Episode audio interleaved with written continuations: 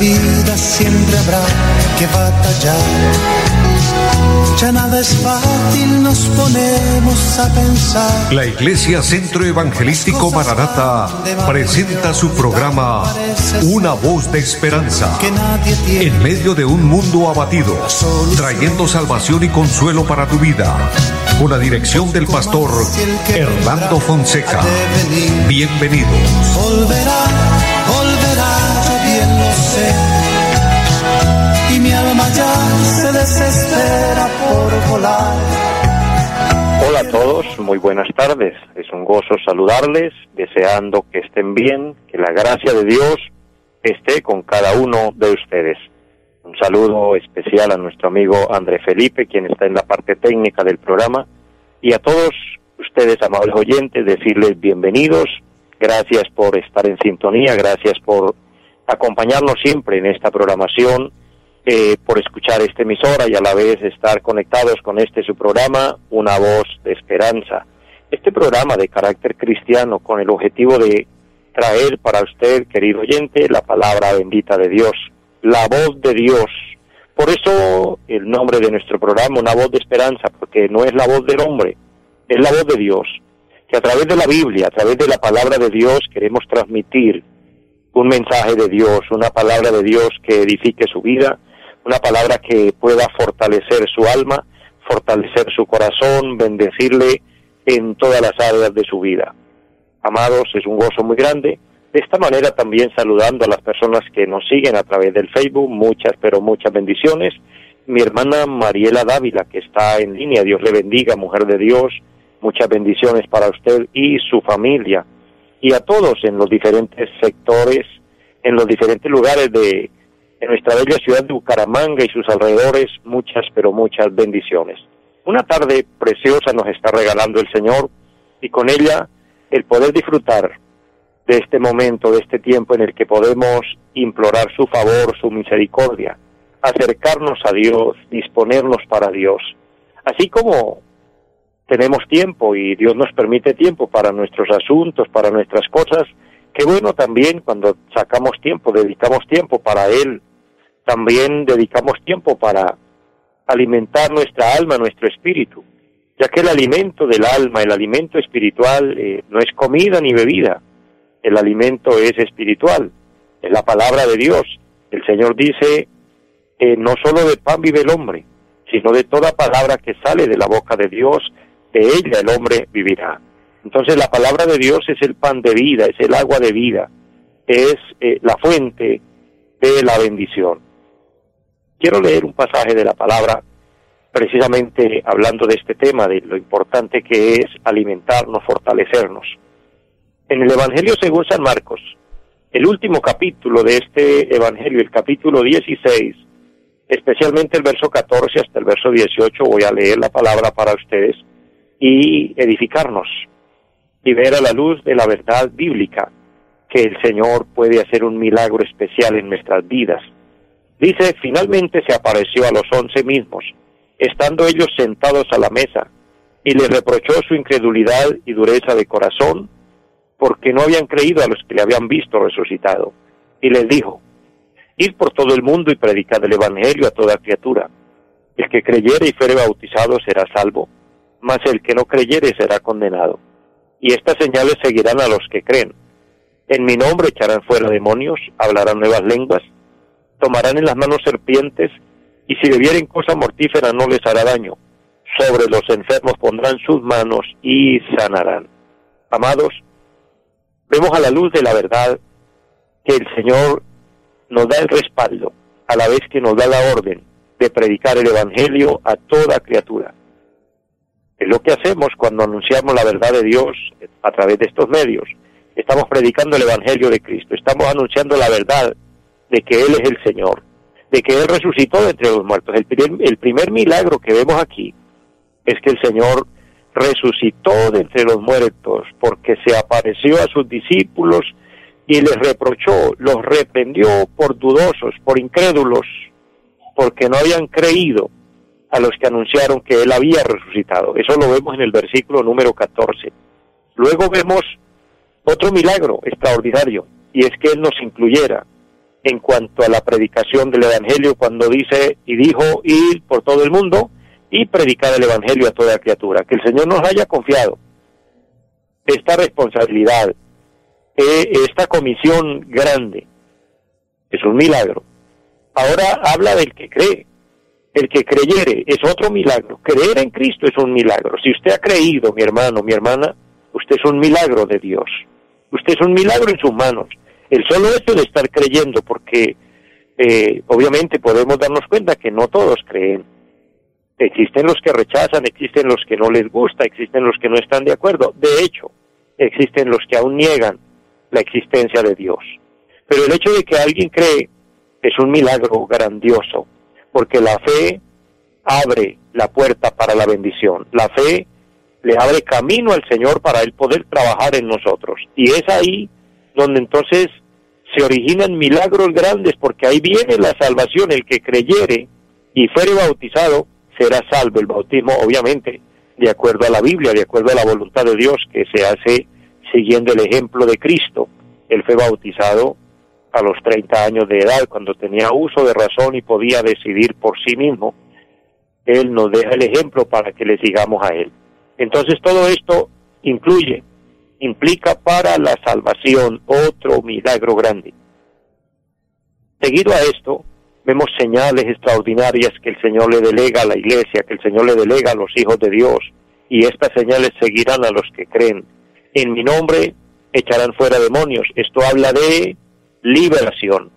Cuando hay ataduras, cuando hay eh, circunstancias internas, problemas que la ciencia no puede tratar, que la medicina no puede curar, entonces es porque es una fuerza eh, diferente, es una fuerza espiritual que también hay que contrarrestarla con otra fuerza espiritual. Es la fuerza de Dios, es el poder de Dios, es el poder del Evangelio, es la liberación en Cristo.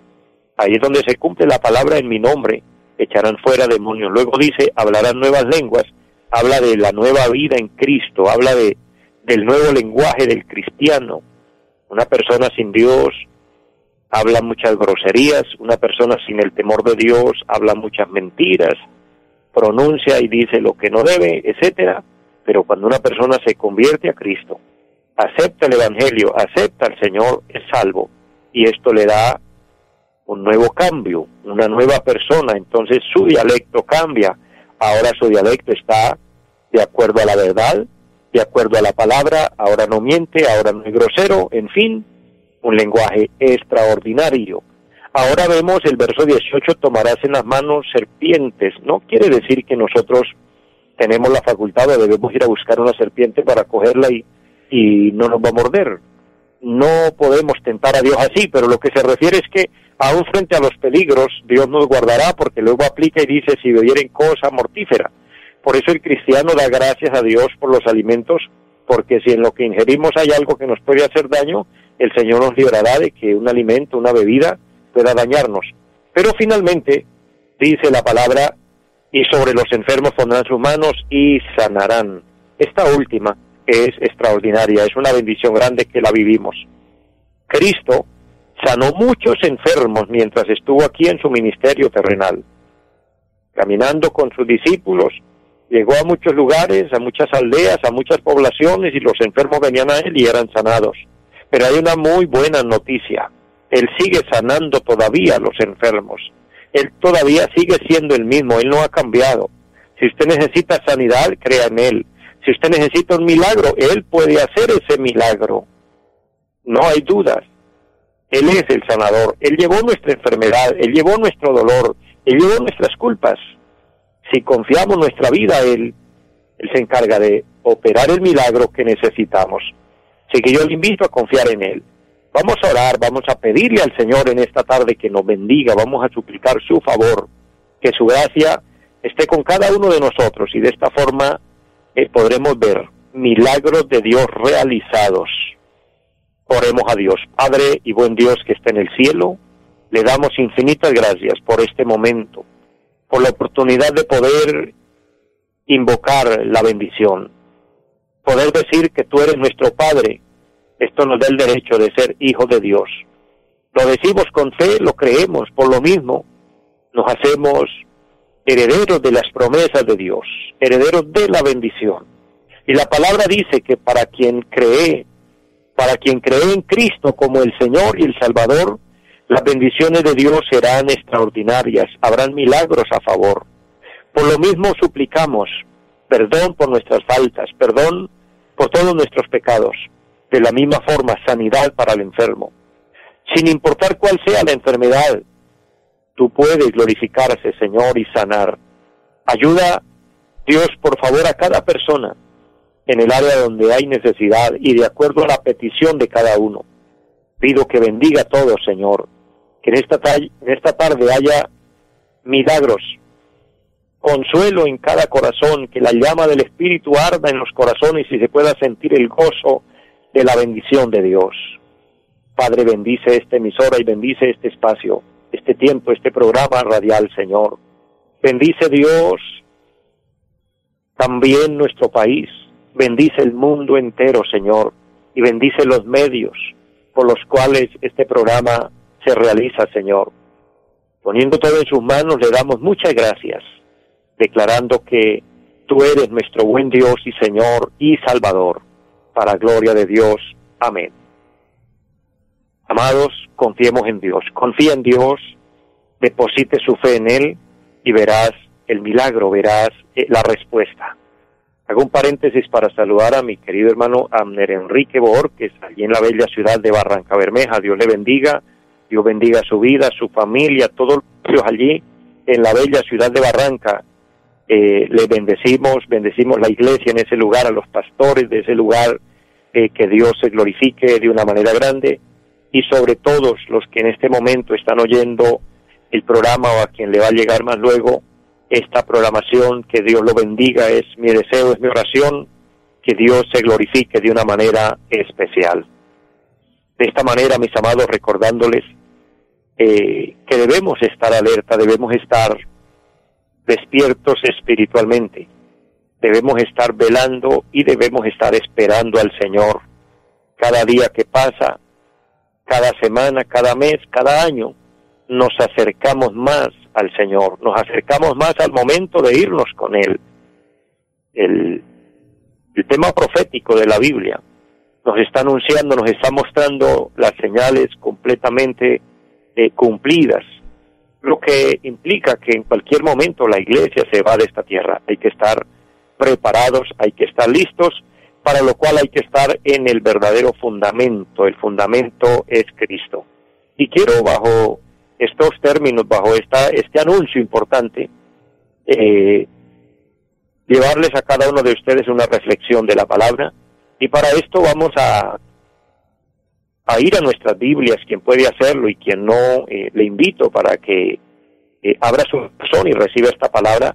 Está en la segunda carta del apóstol San Pablo a Timoteo, el capítulo 2 y el versículo número 19.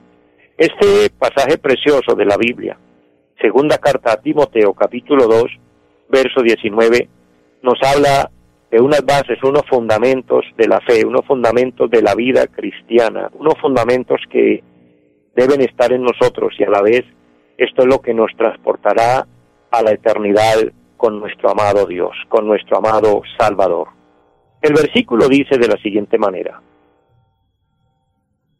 pero el fundamento de Dios está firme, teniendo este sello, conoce el Señor a los que son suyos y apártese de iniquidad todo aquel que invoca el nombre de Cristo.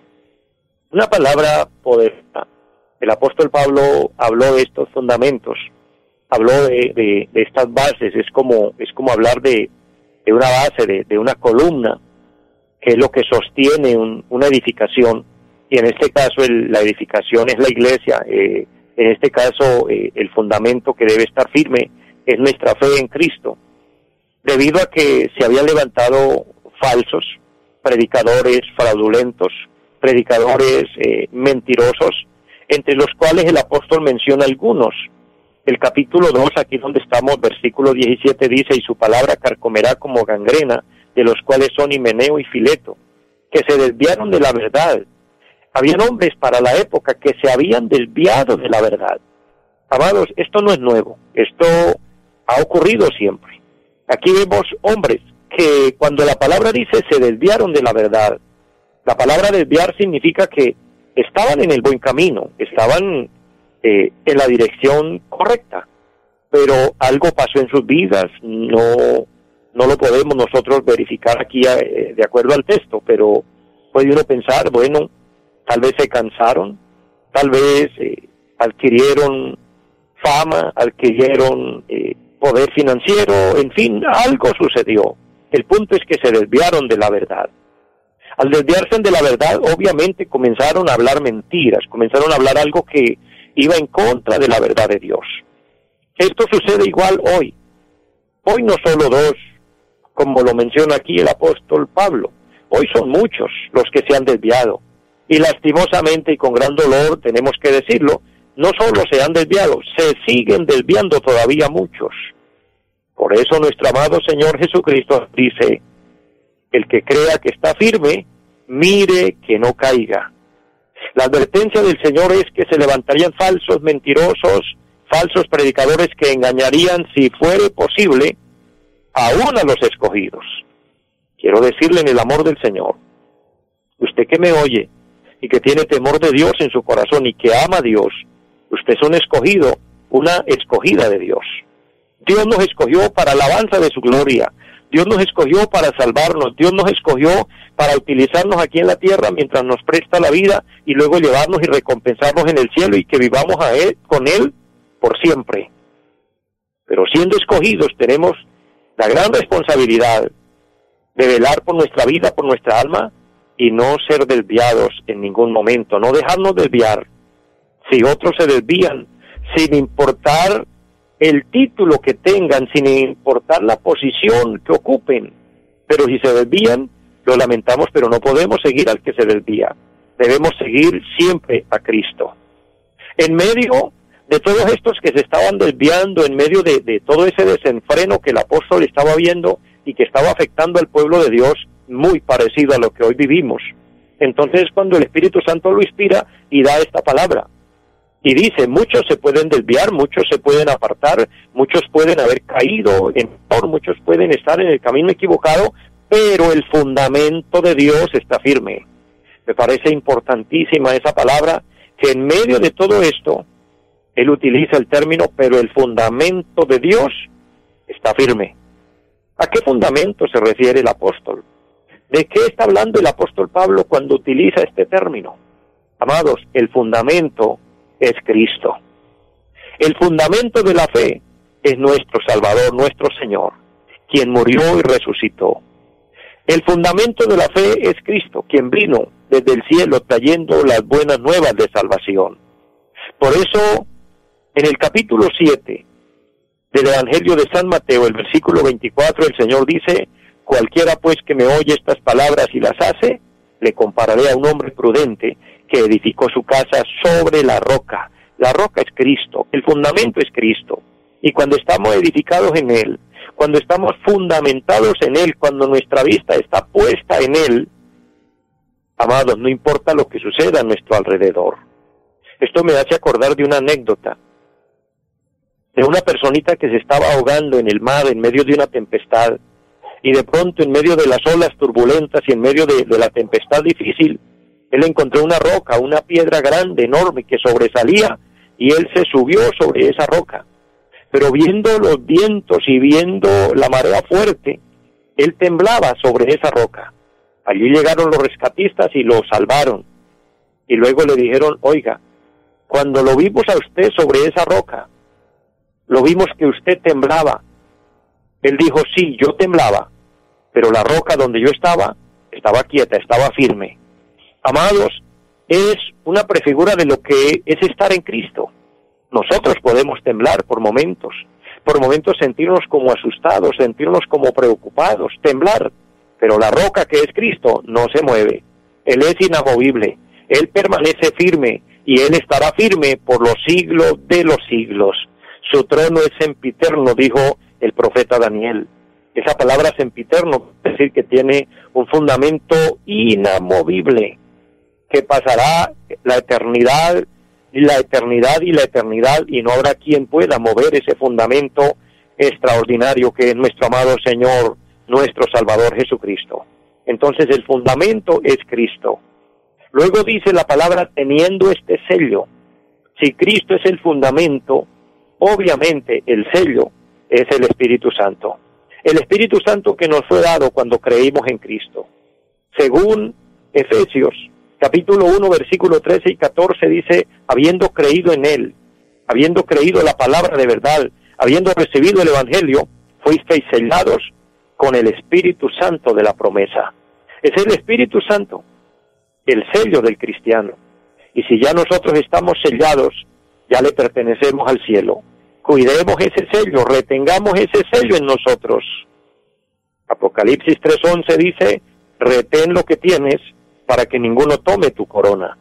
Significa que si estamos sellados, ya el diablo, el anticristo, no podrá marcarnos porque ya le pertenecemos a Dios. Esto nos da seguridad. Existen muchos temores, muchos miedos por mucha mala información que hoy eh, se propaga por las redes sociales y se vive asustados. Bueno, va a aparecer el anticristo y nos va a marcar. Bueno, en primer lugar, doctrinalmente creemos que la iglesia se va antes de que aparezca el anticristo. Número dos, ya no va a poder marcarnos a los cristianos porque nosotros ya de antemano estamos sellados, ya le pertenecemos al cielo, ya somos propiedad de Cristo. Y sobre un documento autenticado ya no se puede colocar otra firma y otro sello u otra marca. Ya está autenticado. Ya usted como cristiano, como cristiana, hombre y mujer de Dios, le pertenece al cielo porque usted tiene el sello del Espíritu Santo. Si alguien no lo tiene, acude pronto a la fuente que es Cristo. Pídele perdón por sus pecados y dígale, Señor, quiero que me perdones y te invito como mi Señor y mi Salvador. Y si lo haces con fe y en un verdadero arrepentimiento, en ese momento, usted será sellado con el Espíritu Santo. ¿Quién da fe de esto? ¿Quién confirma esto? ¿Quién eh, es el que declara si esto es así? Nuestro mismo amado y buen Dios. Porque después de que el apóstol habla de estas dos verdades, de estos dos fundamentos, aplica otro más, un tercero aquí. Conoce el Señor a los que son suyos. Me gusta esta palabra, toca mi corazón y espero toque el suyo también. El Señor conoce a los que son suyos. ¿Quiénes son los que son de Cristo? ¿Quiénes son los que son del cielo? Los que están fundados en, el verdadero fundamento que es Cristo y los que tienen el sello del Espíritu Santo. Esto no es cuestión humana, ni política, ni social, ni académica. Esto es cuestión de haber creído en Jesucristo. Esto es cuestión de tener una convicción, como dijo el apóstol Pablo, yo sé en quién he creído. Cuando hemos creído en Él y nuestra fe está firme en Él, somos inamovibles con Él. Por eso el Salmo 125 dice, los que confían en Jehová son como el monte de Sión que no se mueve, sino que permanece para siempre. Qué bueno que estamos firmes en Dios. Qué bueno que Dios nos conoce. Qué bueno porque muchos nos descalifican. Qué bueno porque muchos nos tienen en poco, porque muchos nos critican y para muchos quizás no somos buenos cristianos y para muchos quizás no damos la medida. Pero nosotros no tenemos que dar la medida para los muchos, tenemos que dar la medida es para Cristo. Y si Cristo lo aprueba, no importa quién nos desapruebe. Si Cristo está con nosotros, mis amados, dijo el apóstol Pablo, si Dios es con nosotros, ¿quién contra nosotros? Así que, amados, gocémonos en Dios, gocémonos en Cristo, gocémonos en su palabra, disfrutemos de su bendición, disfrutemos de que Él nos haya elegido, nos haya escogido y nos haya presentado esta palabra, esta doctrina, estos fundamentos que si están en nosotros, le pertenecemos a Él y Él lo sabe, conoce el Señor a los que son suyos. Mis amados, muchas bendiciones. Envío un saludo final, finalmente a mi hermana Xiomi Saavedra también en la ciudad de Barranca, mujer de Dios, muchas bendiciones. Y a todo el pueblo de Dios y a todos los que me escucharon en esta tarde, muchas, pero muchas bendiciones. Feliz tarde para todos. Los invitamos a nuestra reunión en los días martes 7 de la noche, culto de oración Jueves 7 de la noche, enseñanza bíblica. Domingos 9 y 30 de la mañana, culto para toda la familia. Y 5 de la tarde, culto evangelístico. Los esperamos en la carrera séptima, número 371, Barrio Amaral Piedecuesta. Llámenos al 318-767-9537. Volverá, volverá, volverá. En esta vida siempre habrá que batallar ya nada es fácil, nos ponemos a pensar. La Iglesia Centro Evangelístico Mararata presentó su programa Una voz de esperanza. Los esperamos en nuestra próxima emisión. Volverá